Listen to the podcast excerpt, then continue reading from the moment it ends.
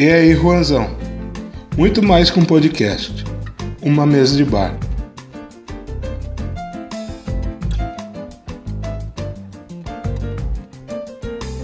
E aí, galera, tudo bem com vocês? Espero que estejam todos bem aí nessa quarentena aí, sem ir pra praia aí, rapaz. sem furar a quarentena? Isso aí. E hoje no Juanzão Entrevista temos novamente a presença dela, minha amiga, minha irmã, Isabela Silveira, a popular gordinha. Olá pessoal, tudo bem com vocês? E Bela, se apresente, né? Já se apresentou, você que é. Fale a sua profissão. Conta. Sim, eu sou formada em psicanálise, atuo na área, é, sou psicanalista, também sou formada em serviço social, sou assistente social e tô aí na luta para tentar exercer minha área né, de, de, no serviço social. Aguardando ser chamada num concurso que eu passei para poder exercer e lutar pelos direitos das pessoas, que é isso que, que eu quero, é nisso que eu quero trabalhar. Maravilha. e antes de entrar no tema, né, tem que perguntar aqui como anda a sua quarentena, Isabel? Minha quarentena, é, eu dei uma flexibilizada, né, é, conforme é, as coisas foram voltando, né, a, a, o trabalho, o comércio, mas com todo cuidado, né, máscara, álcool. É, voltei aos treinos, né, ao exercício físico, porque já era uma questão de necessidade. É, eu já estava é, num nível que eu já estava me sentindo tão mal que é, eu precisava disso, precisava fazer exercício físico. Eu estava tentando em casa, tava, montei barra, é, esteira, mas não é a mesma coisa. Então, estou treinando e isso fez total diferença na minha vida. Faz total diferença. Precisava disso. Uma curiosidade, aprendeu a fazer bolo nessa quarentena? Fazer o quê? Bolo, porque bolo? o pessoal aí tá fazendo Eu bolo. só comi bolo. Aprendeu, não aprendi, mas eu comi bolo de todos os sabores possíveis. Eu também, minha irmã é a culpada disso. eu sou a degustadora de bolos, não a, a, a que põe a mão na massa. é a melhor parte, né? E agora vamos ao tema, o tema de hoje que é machismo e saúde, né? Academia, como a Isabela citou. Sim. E vamos para a primeira pergunta aqui. Cara, você concorda que, que o machismo já nasce com a criança desde pequena, assim, tipo, é, quando a mãe tá grávida, vem, o, vem os tios, as avós, os avós. É, esse aí vai pegar a mulher que nem o pai. Sim, E na... o pai não pegava ninguém.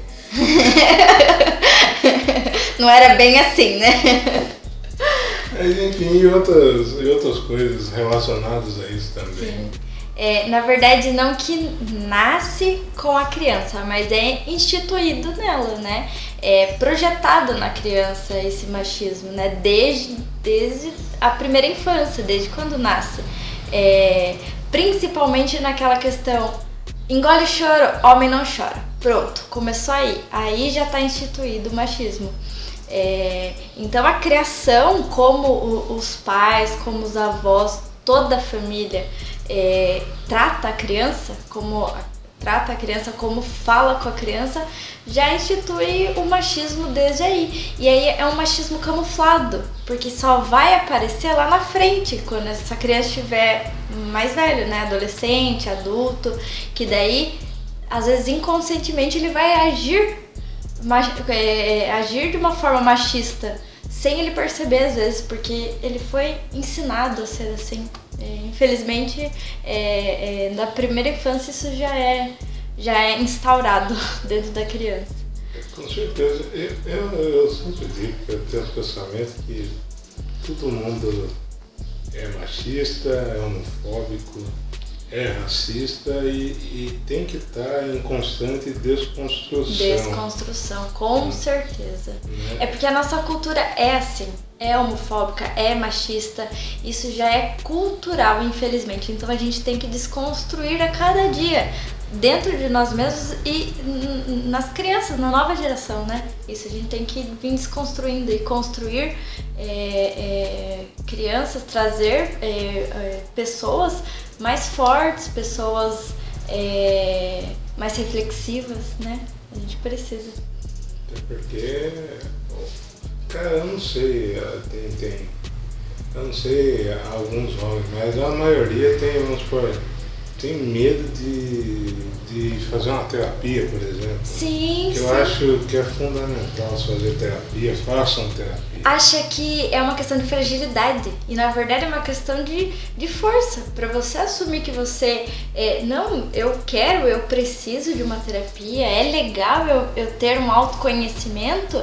É, você tem que ser forte, independentemente de mulher, homem, a gente tem que ser forte pra gente querer se conhecer, porque dói, é, é dolorido a gente, a gente ver o nosso interno e organizar o nosso interno. A gente vai mexer em muita coisa que dói. E o, muitos homens acham isso como uma fragilidade. Terapia, ah, não, não preciso de ajuda de ninguém, não preciso, já me conheço e etc. É, e realmente, a maior parte da, dos meus pacientes sempre foram mulheres é, é, assim, tem muitos homens novos, jovens, adultos mais velhos, idosos não, e sim mulheres. Então tem essa questão também, né? Se a gente for ver bem, que os homens não precisam da ajuda, não precisam é, disso, é uma fragilidade na visão deles, talvez. Até porque eu tava vendo um negócio que tava eu fiz um texto sobre masculinidade do homem preto Uhum. E eu estava vendo que o, o, homem preto, por exemplo, ele, ele é muito contra isso, a, a terapia a, e tudo mais. Uhum. E só que ele carrega tudo, tudo, né? Todo Toda a responsabilidade que, tipo, ah, o homem, principalmente o homem preto, ele tem que ser muito melhor, tem que é sustentar a família, uhum. tem, tem os filhos, tem a mulher e tal. Geralmente ele não gosta que a mulher trabalhe, enfim.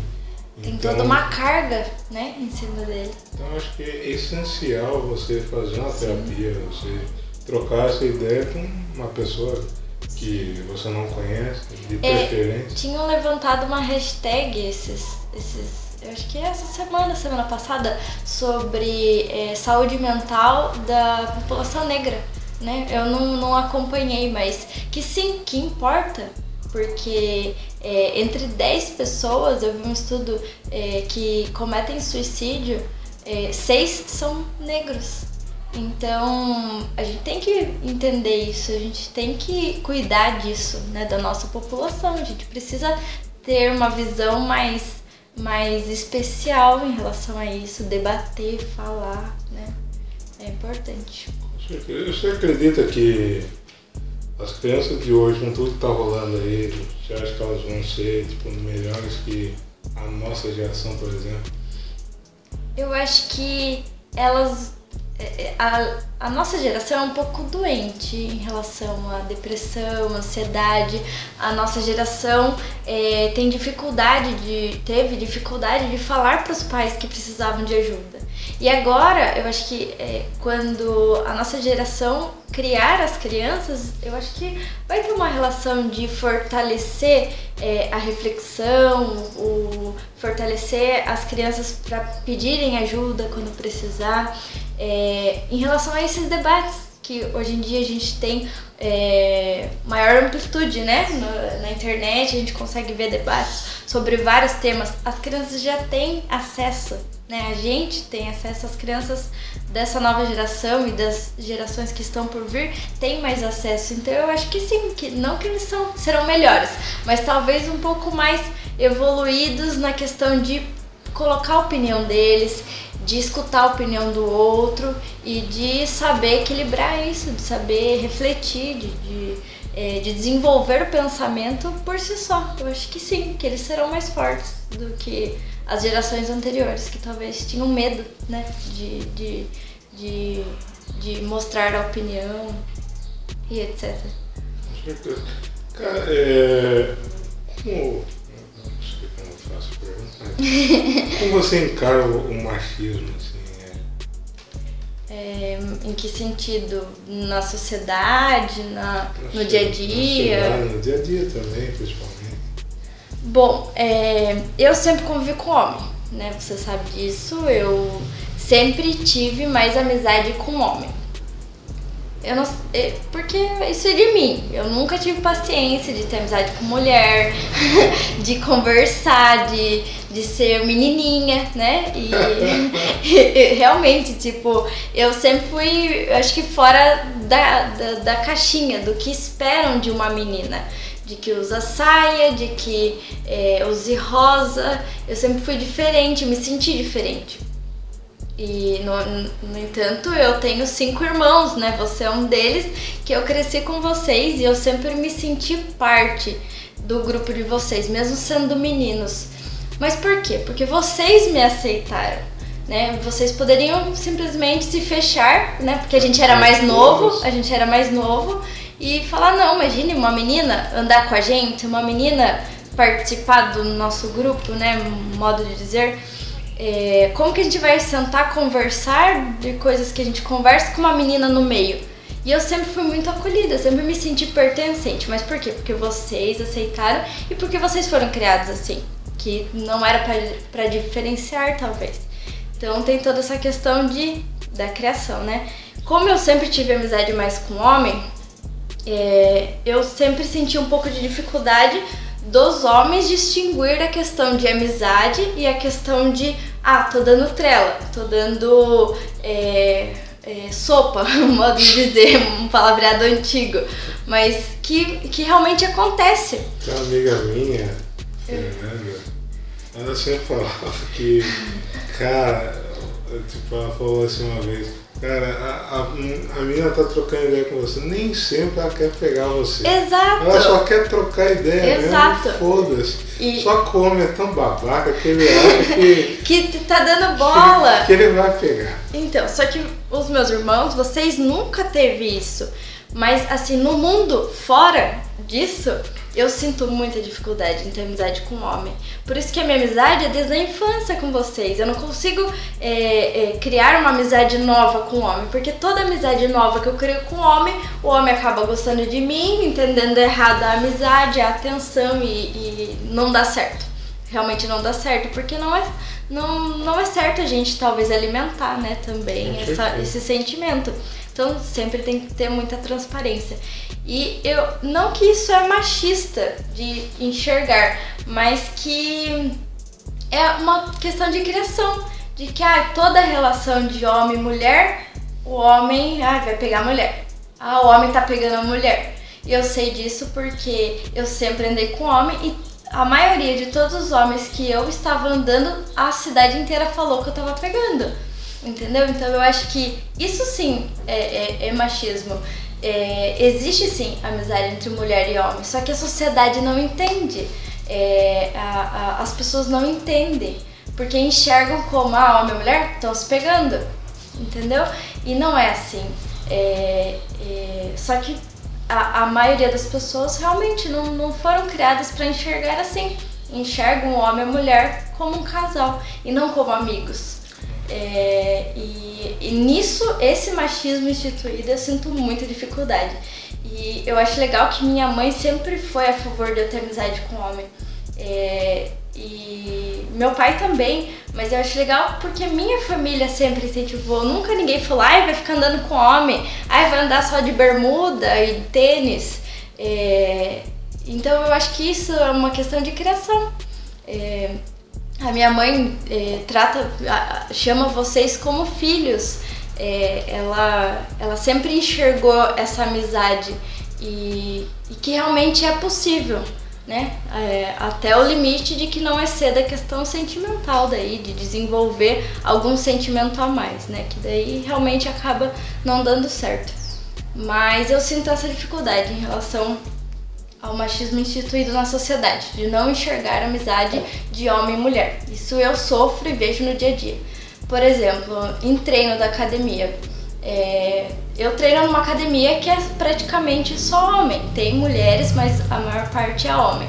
Porque é uma academia old school, uma academia mais pesada. É, eu, eu me sinto mais incluída nesse ambiente do que na outra academia que eu estava, que tinha camuflado, tinha mulheres, tinha, tinha mais mulheres até, mas porque eu sempre me, me senti bem e me enxerguei nesses ambientes. É, e eu fui muito bem acolhida. Então eu acho que isso é muito legal também. Não teve ninguém que deu em cima, ninguém que é, olhou torto. E isso é maravilhoso, porque quando a gente vê a, a, sociedade machista, muitas mulheres reclamam. Na rua mesmo, a gente anda, tem homem olhando, tem homem é, é, cham, tentando chamar atenção. Em outras academias também. E eu estou numa academia que eu acho que 90% é homem e não tem um que olha, que, que tenta chamar atenção ou que, sabe, é, que tenta dar em cima. Isso é muito legal e eu fiquei muito feliz de ver isso porque é raro é raro na nossa sociedade, é muito raro. Então, é, alguns me cumprimentam, é, cumprimentos como se estivesse cumprimentando um homem, né, batendo a mão ou é, falou, sabe? Nada, nada de beijo, de abraço, até porque nós estamos numa questão de pandemia. Mas é, na outra academia a gente via muito, muito isso, né? É, de querer abraçar, beijar e tudo mais é, acaba o, o, homem acaba tirando proveito né, de, de, de, algumas situações, de ajudar no treino, agachamento e etc. E eu, eu estou encantada de ver isso, de não ver o machismo dentro de uma academia masculina praticamente. É, isso é muito legal, mas em relação à amizade é o que eu mais sinto no dia a dia, que eu mais vejo, que eu mais vivo, né? Até, até você falou que homem chama atenção na rua. Tenta depois, chamar. Depois que eu cresci um pouco e mudei a cabeça, eu passei a pensar o que, que a gente pensa que a mulher vai, vai entender com assovio. Exato, você acha que ela vai gostar? Imagina, ela vai repudiar isso, ela não vai gostar disso. o que que passa na cabeça? Como se ela fosse falar, não, realmente, aquele que tenta chamar minha atenção é gato. Imagina, nunca que a mulher vai pensar até, nisso. Até tem um vídeo Porta dos Fundos, né? que, que a mulher inverte os papéis, ela começa a dar cantada no pedreiro. É, e ele fica sem graça, sem pô, esse trabalho é meu. Exato, eu não vi esse, mas realmente é, é brilhante essa ideia de. de é, é, é ruim, isso é ruim, é, sabe? É, e isso em qualquer lugar, em qualquer ambiente, não só na rua academia, trabalho, eu sei que em trabalho sempre tem também, né, homens que, que tentam é, chamar a atenção das mulheres e às vezes as mulheres realmente se sentem mal, né? Se sentem desconfortáveis e isso não é legal, né? É, você, assim, já, já sofreu algum machismo em relacionamento, coisa do gênero?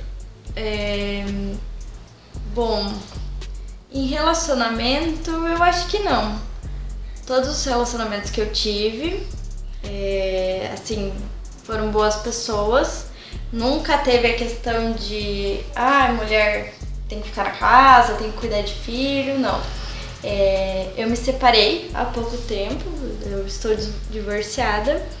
E meu ex-marido, ele sempre falou: você faz o que você quiser. Se você quiser trabalhar fora, se você quiser é, ser dona de casa, né? Não sei se existe essa palavra ainda, mas se você quiser ser, eu também vou te apoiar. Então eu sempre tive é, muito apoio em relação a isso.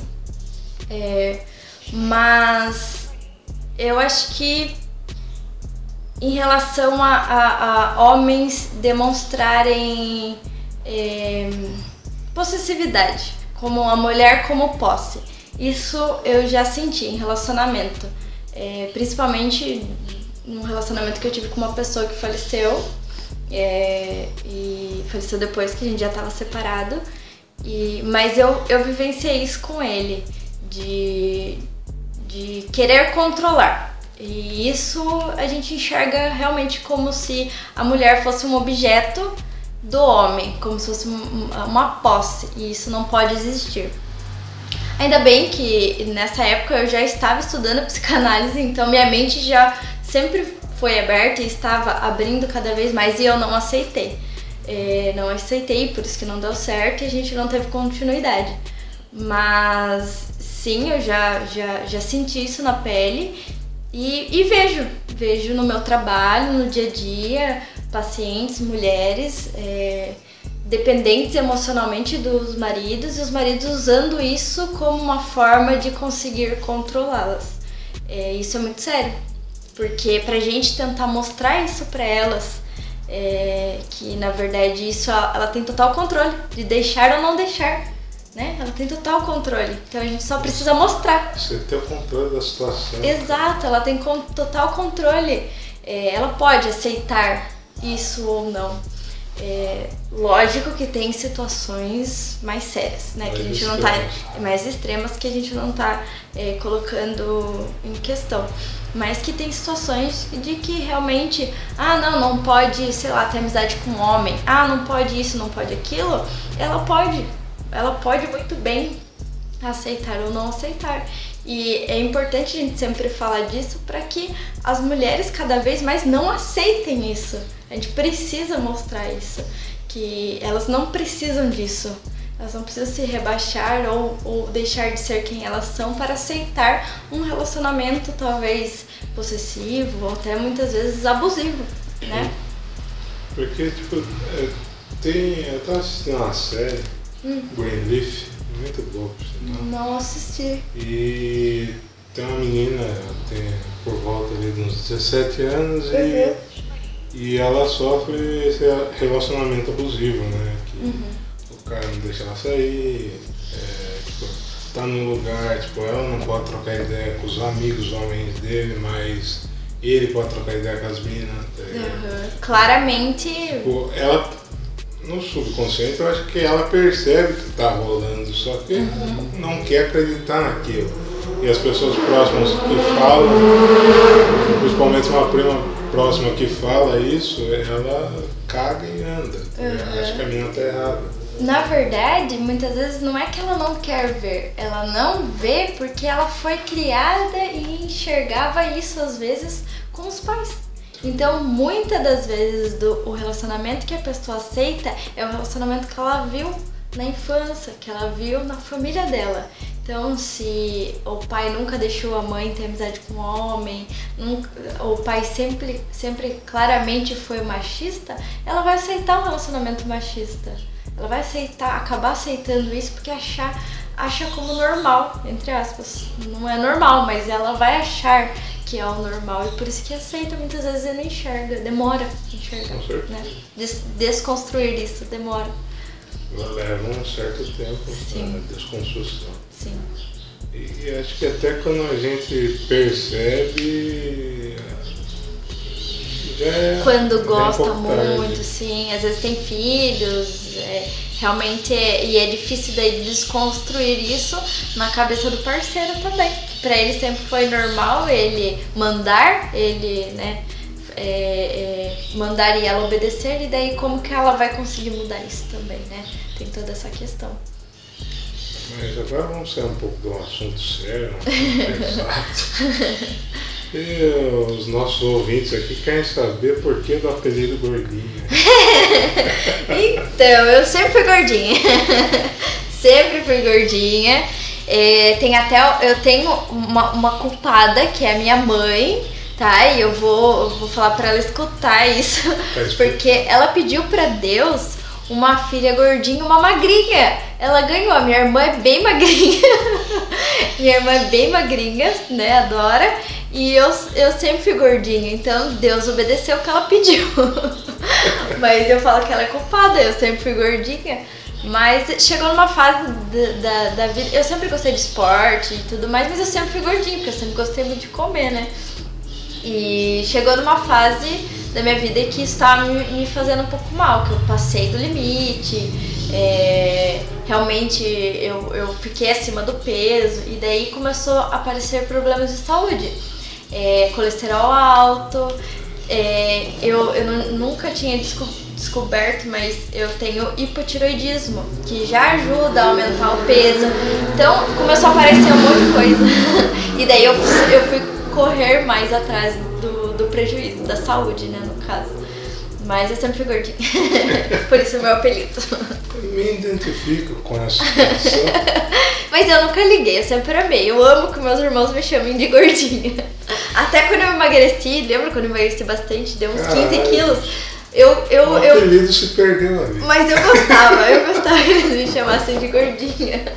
Mas eu, eu se identifico, até porque eu sempre fui gordo e de uns tempos pra cá eu tive que emagrecer, porque senão a- A saúde grita. o, o, o caixão ia chamar. Deus, ali. Deus do livre, cara. Eu falei, tipo, eu sempre gostei de esporte, eu falei, ah, mano, vou fazer um esforcinho aí e tal. E daí eu comecei a pegar paixão por academia, cara. que- Engraçado, né? Que eu nunca tive na vida. Eu, eu, eu também me, de me identifico a isso. Eu, eu peguei uma paixão que eu. É, já, pra mim já é uma questão de terapia. Não é mais questão física, é psicológica, total pra mim. É uma terapia. Com certeza, eu tava falando pra uma amiga minha, a Bia, falei, velho, eu preciso ir na academia porque me faz bem. Parece, Eu preciso disso. Parece é? que eu me sinto. Você não sai outra bem. pessoa? Eu Sim. saio totalmente outra pessoa. Autoestima melhora. Com cer- A gente tem a liberação né, dos hormônios da felicidade, tem toda uma, uma, uma explicação científica, mas que realmente isso funciona muito, muito. É o único lugar onde eu tô puta, eu saio um pouco mais. Que a gente sente dor, fica bravo, né? Mas ao mesmo tempo a gente sai feliz. Você vai bravo, sabe? Sim. Eu sou um cara muito simpático.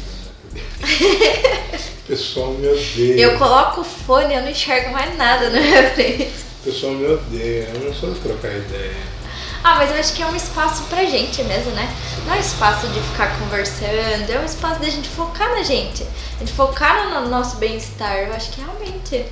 É que muitas pessoas acabam usando a academia e não digo que isso é errado, mas é pra socializar. E realmente tem pessoas que precisam, né? Tá cansado do trabalho, às vezes mora sozinho, precisa socializar mesmo, né? Mas no nosso caso é pra, pra focar na gente. Ou senão é questão de status. Sim, muita gente vai na academia, fica horas lá, mas não treina nada. É, só aposta que foi. E Tá pago. tá pago. Ai, eu odeio essa expressão. Meu Deus, a gente não tá devendo nada pra ninguém. Não tem que pagar nada. A gente tem que ir por, por, por vontade própria. Você tem que pôr tá pago você pagou a academia. Exato, pagou a mensalidade. Ai, ai. É, cara, é, é tipo. Nesse, nesse processo de emagrecimento, né, houve a reeducação alimentar, passar a comer direito. Não que isso seja uma. ah, eu penso que tipo, as- você não vai emagrecer, acho que você tem que se reeducar, né? Que a Exatamente. gente cresce comendo besteira e aí só piora dali pra frente. Se você tem um, um tipo que engorda mais fácil, é, E é, igual a questão do é, hipotireoidismo que eu é uma tenho. calamidade. Só É, na verdade, é, eu, eu, eu fiz uma reeducação alimentar como profissional por um ano. Eu fiz acompanhamento e realmente muita coisa eu mudei na minha vida. Até hoje, eu engordei mais um pouco depois de eu ter perdido, mas não, não tudo que eu tinha emagrecido. É, mas por questão da quarentena, de comer bolo, né, e tudo mais, mas eu nunca deixei de comer as coisas saudáveis. E isso não existia na minha vida. Eu não comia salada porque eu não gostava, eu não comia verdura, eu preferia comer pão do que arroz e feijão, do que Pois. comida de verdade. E isso mudou totalmente. Eu engordei, mas eu acredito que eu tenho engordado talvez com uma qualidade de alimentos, de, de- nutricional que eu falo porque eu aumentei minha ingestão né, de, de alimentos, ah, eu aumentei a quantidade que eu como, mas eu continuo comendo saudável. Ovos, eu amo, sou louca por ovos, você sabe disso. Se eu como ovo o dia inteiro, é, mexido e tudo mais. Então é, é uma questão é, muito legal de, de- de se falar, porque o exercício físico ele funciona, mas ele, ele funciona junto com a alimentação, né? Para quem quer um resultado físico.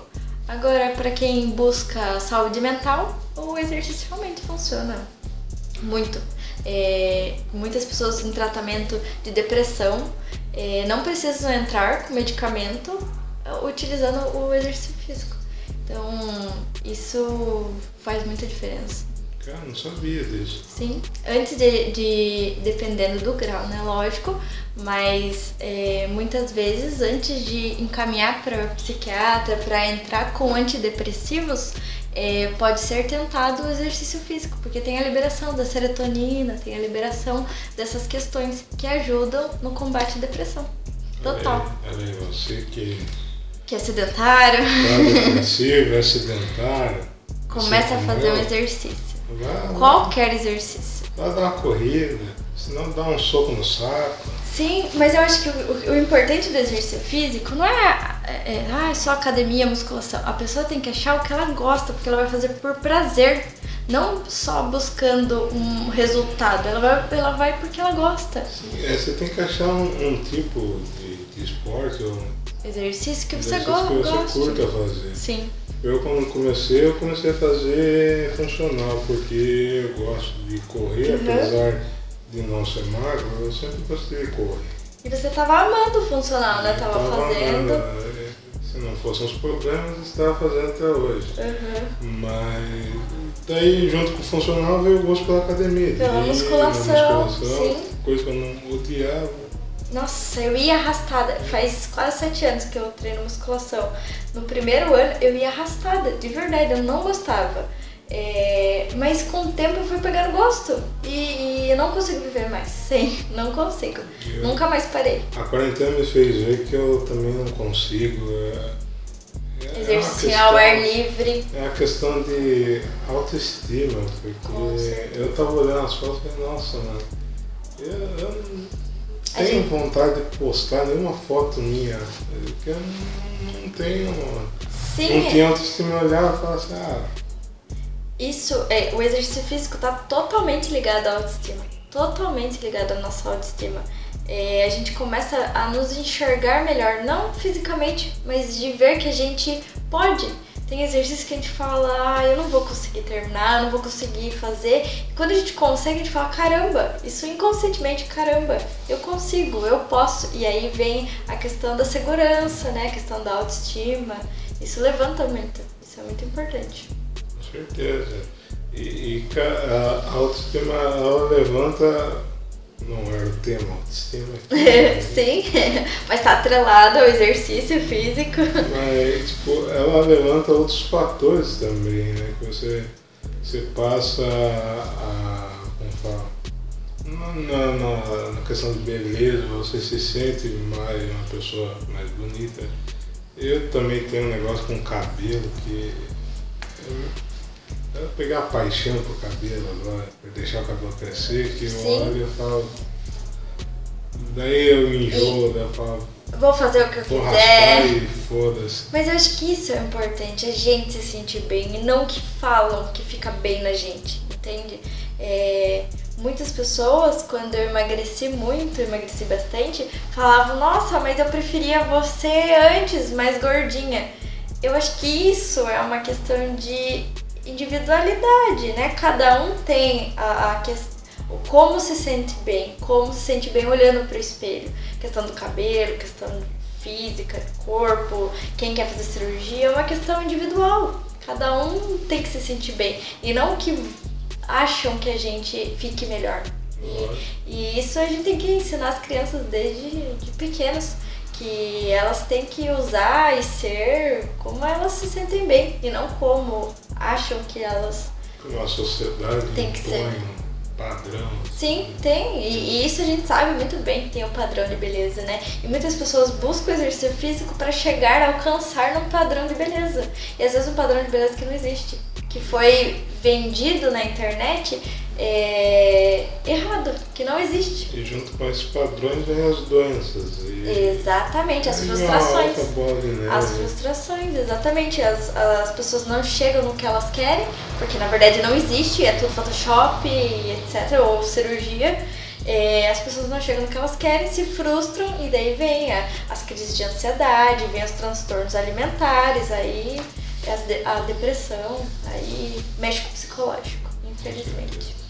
E a gente vai encerrando esse podcast maravilhoso que o Brasil está aprendendo a amar. e Sim, antes de encerrar, eu queria perguntar um negócio sim. que virou clichê aqui nesse podcast, mas eu esqueci de perguntar para as outras pessoas. então vou voltar a perguntar. Que é que tipo de, de série você está assistindo? Alguma coisa que você tenha a indicar aos ouvintes? Série, livro, podcast, filmes, qualquer coisa, Na- músicas também. Na verdade, eu assisti um filme essa semana que ficou muito na minha cabeça, que é, é o Dilema. Pera, deixa eu verificar aqui. É na Netflix. É, o Dilema das redes sociais, eu acho. Algo do tipo. Vou só ver, ver o certo. Mas é, ele fala sobre a sociedade e a relação com as redes sociais que tem a questão positiva, mas também tem a negativa. E eles começam a apontar os pontos negativos. E isso é assustador, porque faz a gente refletir muito o quanto isso controla a nossa vida.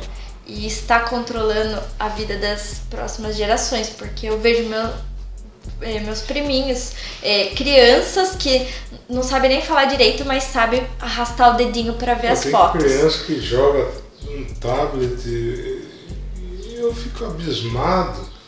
Caramba, velho. Eu fui aprender a mexer no celular, eu nem sei direito ainda. Tem coisa que eu mexo, eu não sei.